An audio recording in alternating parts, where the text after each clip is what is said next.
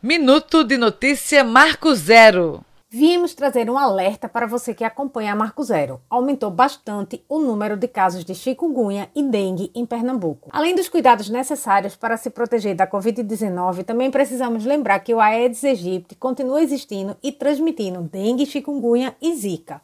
As doenças relacionadas às arboviroses e o novo coronavírus apresentam em muitos casos um quadro comum de febre, dor de cabeça e dores no corpo a diferença à primeira vista é a presença de manchas e coceiras na pele, o que não acontece com a Covid-19. Na dengue, após a fase febril, podem aparecer sinais de dores abdominais intensas, vômitos persistentes e pele pegajosa e fria. Esses sintomas precisam ser valorizados e o paciente levado para a unidade de saúde. É importante saber que a dengue também tem a possibilidade de evoluir rapidamente para o óbito. A principal orientação é que, surgindo qualquer sintoma, a pessoa procure uma unidade de saúde mais próxima de casa para receber orientações médicas. Esse período chuvoso, intercalado por dias de sol, e o clima do nosso estado são excelentes para a reprodução do Aedes. E só existe uma forma de prevenção: não deixar o Aedes aegypti nascer. Para isso, é preciso manter caixa d'água, baldes e demais recipientes para armazenamento de água bem vedados. Não deixar pneus, garrafas e objetos que possam acumular água da chuva expostos. Essas dicas são velhas conhecidas da população e precisam ser mantidas ao longo do ano.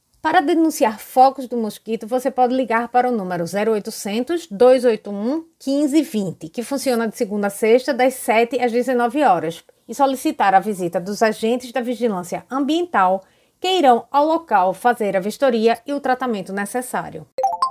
Minuto de notícia Marco Zero para ouvir e compartilhar.